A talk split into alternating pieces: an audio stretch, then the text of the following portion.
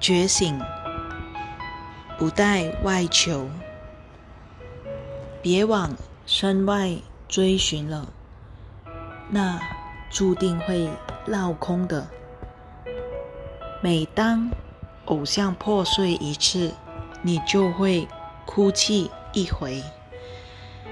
你无法在天堂不在之处找到天堂，而天堂之外绝无平安可言。当上主召唤时，你所供奉的偶像不会代替，他答复你。你若假造另一声音来代你答复，便不可能获得他的答复所带来的幸福。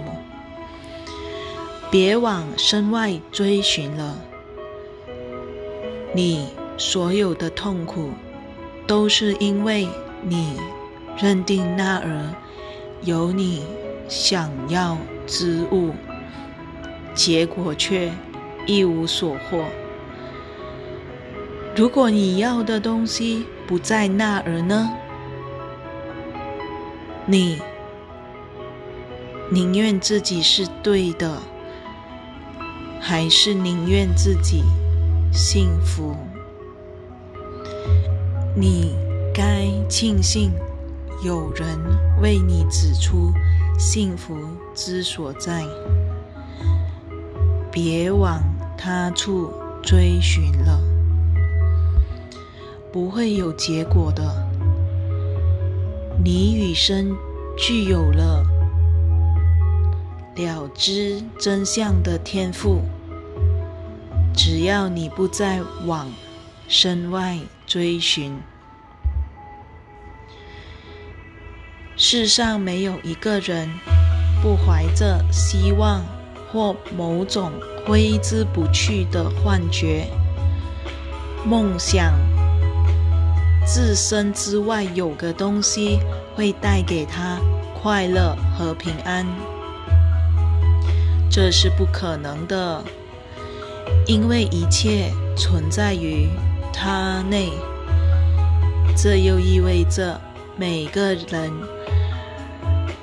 来到人间的人都已否定了自己的真相，希望在自己拥有的一切之外找到更多的东西。他觉得有人偷走了自己的一部分，他必须在一切之外寻回它。这就是他赋予身体的目的，期待身体帮他找回失落的那一部分，让自己重归完整。为此，他漫无目的在人间游荡，寻找那根本不可能找到之物，活出。不是自己的人生，那挥之不去的幻觉会催逼着他不断往外追寻偶像，而且多多益善。每一个偶像都会辜负他的期望，只有一个例外，就是他一定会死。虽然他并不了解，他所追寻的偶像就是自己的死亡。这种死亡，好似发生在身外，其实他真正想要杀害的是内在的上主之子，以此证明自己战胜了圣子。这是一个偶像的目的，因为这是你指派给偶像的任务。问题是，没有一个偶像完成得了这种任务。你的目标若是以身体为主要的受益人。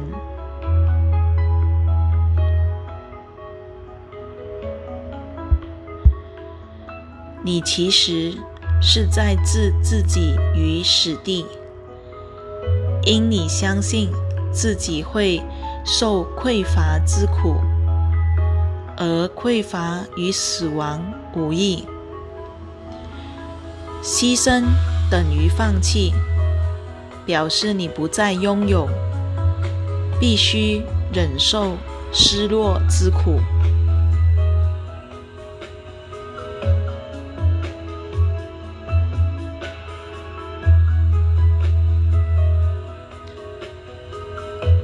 这种放弃无异于否定生命。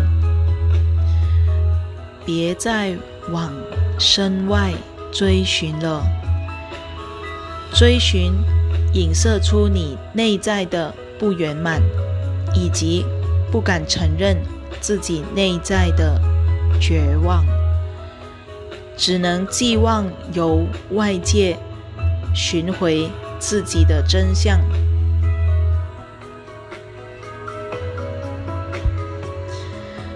偶像必有倒下的一日，因为他们没有生命。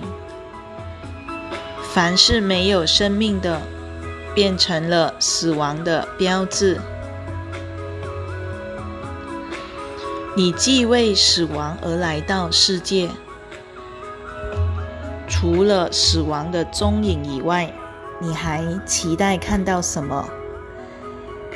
你在人间找到了一个偶像，不止把它当真，且还赋予它生命的形象。结果发现，它只是生命的假象，了无生命可言，是道地的死亡。没有比这更令人。悲哀与痛苦的讯息了。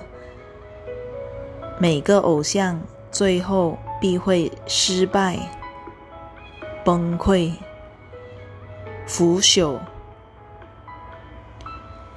因为死亡不论化身为何物，都不可能带来生命。凡是会被牺牲之物，不可能是圆满的。世上所有的偶像，都是为了防止你得知内在真相而造出的。他们始终效忠于梦境，梦想你仰赖某些身外之物来获得圆满幸福，崇拜偶像。不可能给你平安的希望。上主安居于你内，你的圆满也在他内。没有偶像取代得了上主的地位。莫再盯着偶像不放了，也别。再往身外追寻了，让我们一起遗忘自己以前赋予世界的目的，否则未来就会像过去一样，只是一连串令人伤心的梦，梦中的偶像接二连三的辜负了你的期望。让你处处只看到失望与死亡。你若想改变这一命运，为自己开启一道希望之门，由那毫无指望的无尽循环解脱出来，就必须承认。自己对世界的目的一无所知，你赋予世界原本没有的目的，妄自决定它为何而存在。你企图把身外的世界当作偶像寄生之处，认为它能圆满你的内在真相，你的生命从此便一分为二了。梦出出自你的选择，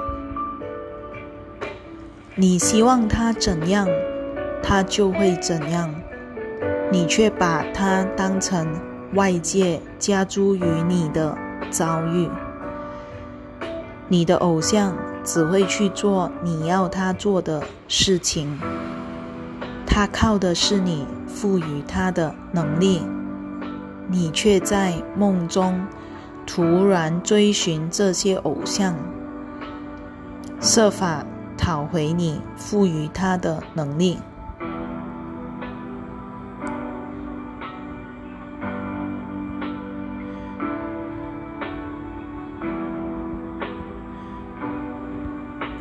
梦只可能出现于沉睡的心灵，你岂能把梦中景象投射于外，而把这个梦弄假成真？我的弟兄，不要浪费时间了，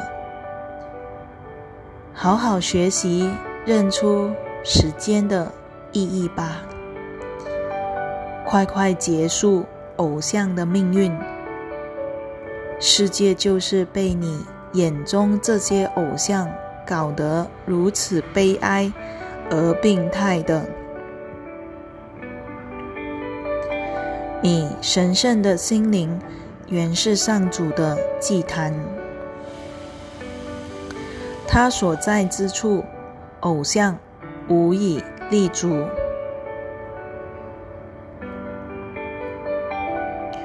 你的上主恐惧症其实是害怕失去偶像，并非害怕失落你的真相。你已用偶像取代了自己的真相，且为了保全偶像，你不惜抵制真理之光。整个世界就这样沦为拯救这个偶像的。工具救恩，反倒像是死亡的呼唤，威胁着你的生命。